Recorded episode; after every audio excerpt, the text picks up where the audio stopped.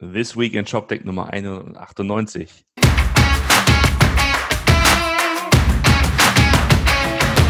Moin Martin. Guten Morgen, Roman.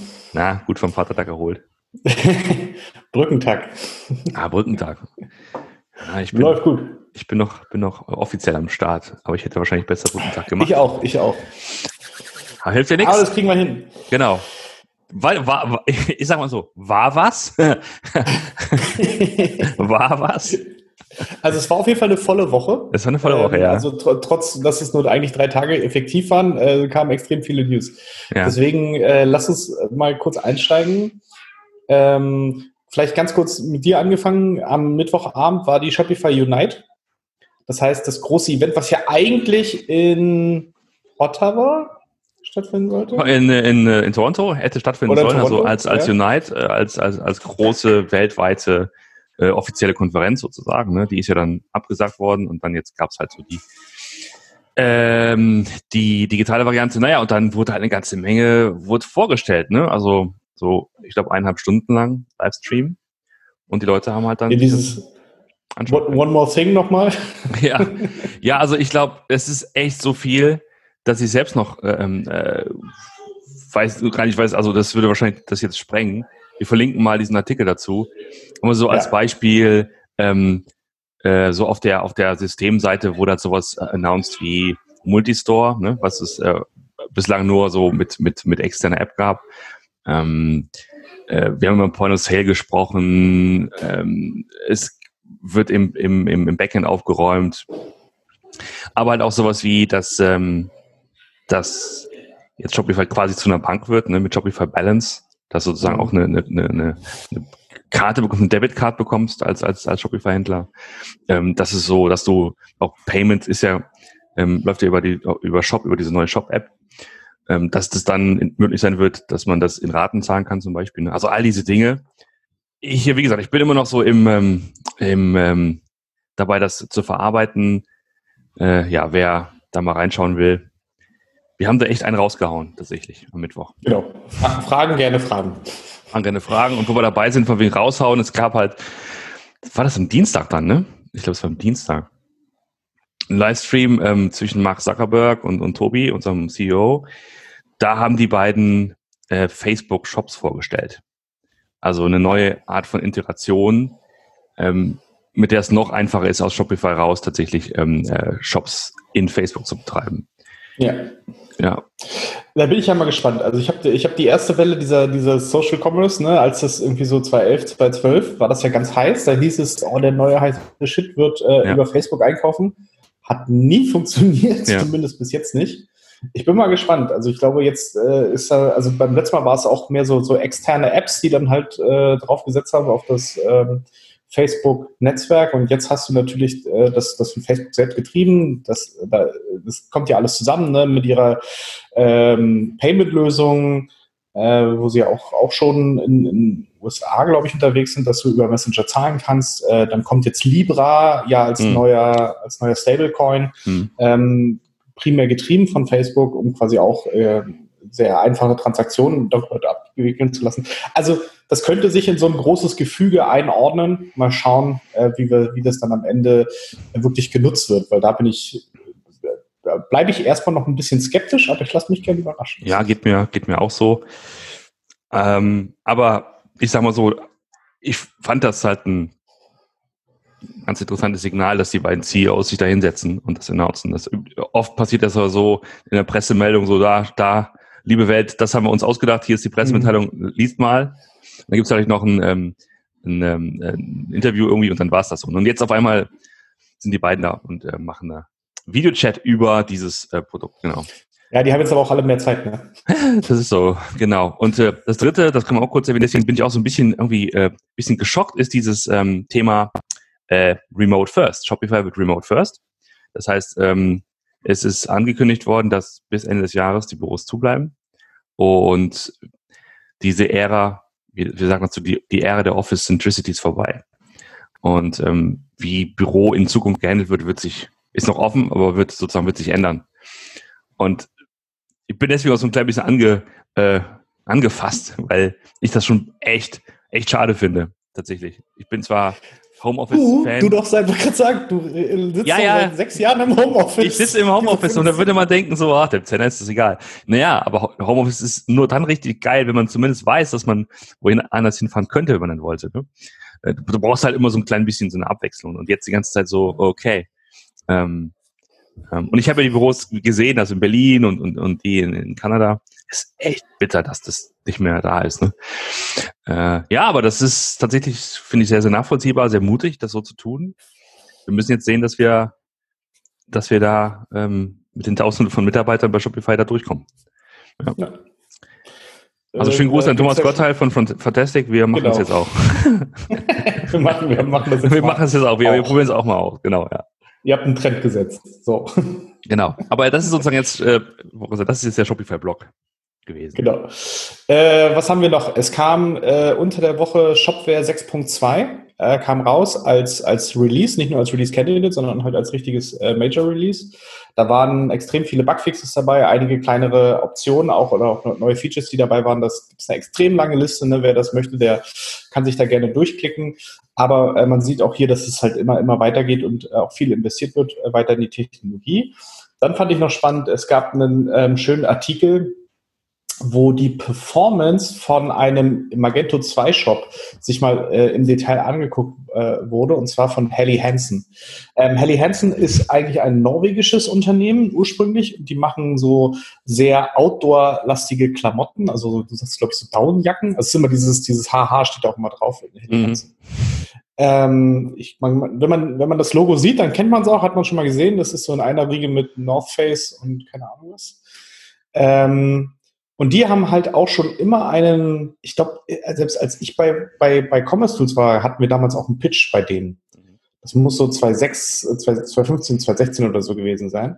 Haben sich dann aber für Magento 2 entschieden, waren wohl auch einer der ersten Kunden auf Magento 2 und auch der, auf der Magento Commerce Cloud, die ja inzwischen von äh, Adobe mit angeboten wird auch. Ähm, und in dem Artikel wird das mal schön aufgegriffen, was da eigentlich alles so dazugehört und auch was für Kosten da. Da hat irgendeiner so, so, so ein Quote mal von so einer Magento Commerce Cloud mal mit reingepastet. Das war, also zahlst du irgendwie 900.000 allein für den Betrieb da im Jahr. Also schon heftig, ne? Also da, da muss schon einiges drüber laufen, damit sich das lohnt. Und wenn man sich dann die Performance anguckt, fängt man ein bisschen an zu weinen, weil das ist echt, echt traurig. Also mhm. äh, ein äh, Lighthouse Speed Score hier äh, oder Page Speed Score von 18 auf einer Skala von 0 bis 100. Ne? Wo man sagt, alles, alles unter 50 ist quasi Todeszone. Ja. Äh, das muss man mal dazu sagen. Aber also das ist schon echt traurig. Auch die, die äh, Server-Side, Server-Side-Rendering, die Zeiten, da gibt, brauchst du irgendwie teilweise drei, vier Sekunden bis zum ersten Byte. Das ist hm. äh, wirklich, wirklich traurig für eigentlich eine Architektur, die State of the Art sein soll und wo jetzt mhm. wieder hinwechseln soll. Äh, es gab irgendwie auch, hast du gesagt, ein bisschen Beef auf Twitter, weil äh, Magento wohl, wie war das, ein, ein Migrationsguide von Shopware 5 auf Magento 2? Ja, ja, genau, genau. Und äh, dann äh, gibt es ein White Paper, das man sich runterladen kann und ähm, da wurde halt Shopware explizit gedisst. Und ähm, in dem ganzen, in dem ganzen White Paper, da werden auch Behauptungen zur ähm, Performance von Magento 2 aufgestellt, die einfach nicht wahr sind. Da haben sich berechtigterweise ähm, Leute, die schon sehr, lange in der Community sind, also Rico und Fabian und alle, schönen Gruß. Ähm, ich glaube auch zu Recht echauffiert, dass das echt auch kein Style ist. Also A, Lügen zu verbreiten und B, nochmal explizit eine andere Firma anzugehen. Ich meine, klar, es ist irgendwie, es ist Marketing, wahrscheinlich, ne, im Marketing, im Krieg und der Liebe sind alle Mittel erlaubt. Aber ähm, das lässt sozusagen gerade nicht, ähm, also zumindest in der Community lässt das gerade keine guten Spuren. Ja. Ja. ja. das ist ja auch lustig, ne? Jetzt irgendwie äh, Shopware macht einen äh, Migrationsguide von Magento 1 auf Shopware 6. Magento macht einen Migrationsguide ja, von Shopware genau. 5 auf Magento 2. Ja, macht mal alle. das stimmt, genau. Äh, ja, das ist sozusagen das, was da gerade passiert. Ja, ist echt, ähm, echt bitter, was, was Adobe da gerade ähm, macht. Trotz alledem, und da ist vielleicht ein ganz guter Übergang, hat es Adobe im letzten, in der letzten Forrester Wave für B2C Commerce Suites in die Leaders Section geschafft. Und gemeinsam, keiner weiß wieso. Gemeinsam mit Salesforce und Trommelwirbel Commerce Tools. Commerce Tools ist ja. tatsächlich zum ersten Mal ähm, als Leader in der Forrester Wave. Glückwunsch, Glückwunsch. das ist echt ein hartes Stück Arbeit. Ich weiß ja ungefähr, wie das so läuft. Ähm, das ist schon echt krass. Vor allen Dingen, wenn schnell. du überlegst, wen sie, wen sie, äh, wer es explizit nicht als Leader geschafft hat. Genau. Zum Beispiel ein SAP. Und ein Oracle zum Beispiel. ja.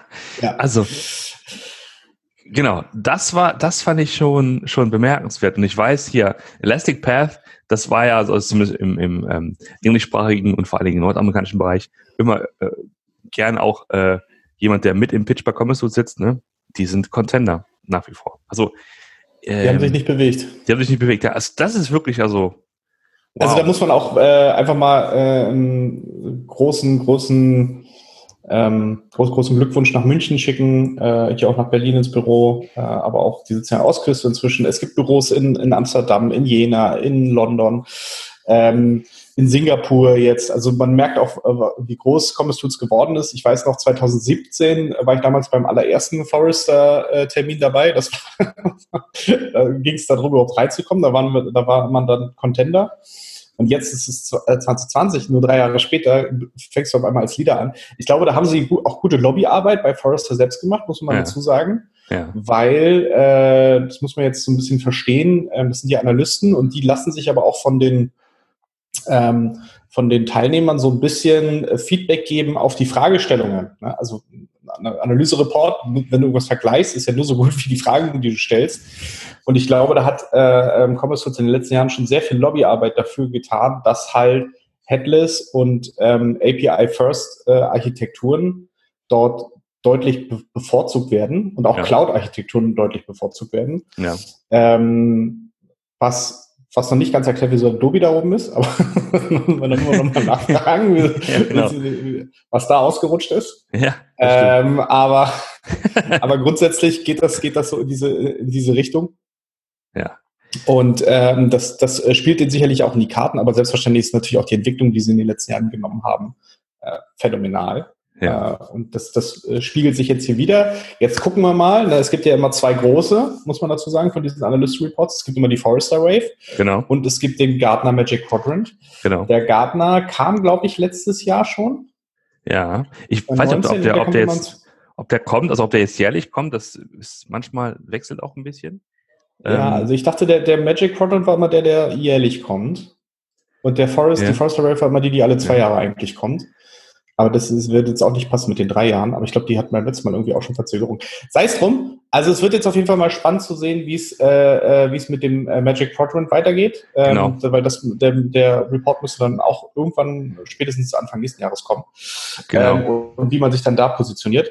Ähm, kurz zum Verständnis vielleicht auch für alle, die äh, bei uns in Europa ist das vielleicht alles nicht so wichtig, mhm. aber in, in Amerika zum Beispiel äh, sind diese Analysten-Reports eigentlich immer das Eintrittsticket zu großen Pitches. Ja, also wenn du dort nicht drin bist in diesen Sachen, ähm, hast hm. du normaler, hast du oftmals keine Chance, gerade bei, bei sehr größeren Projekten überhaupt in die Auswahl zu kommen. Hm. Und daher ist das äh, ähm, gerade für den amerikanischen Markt ein extrem starkes Signal. Es wird natürlich in Europa auch ausgeschlachtet, klar, keine Frage. Man hat dafür gutes Geld für bezahlt, sich dort positionieren zu dürfen. Ähm, äh, deswegen muss, muss das hier auch äh, genannt werden. Aber der eigentliche Hebel, der sitzt halt auf der anderen Seite des Teils.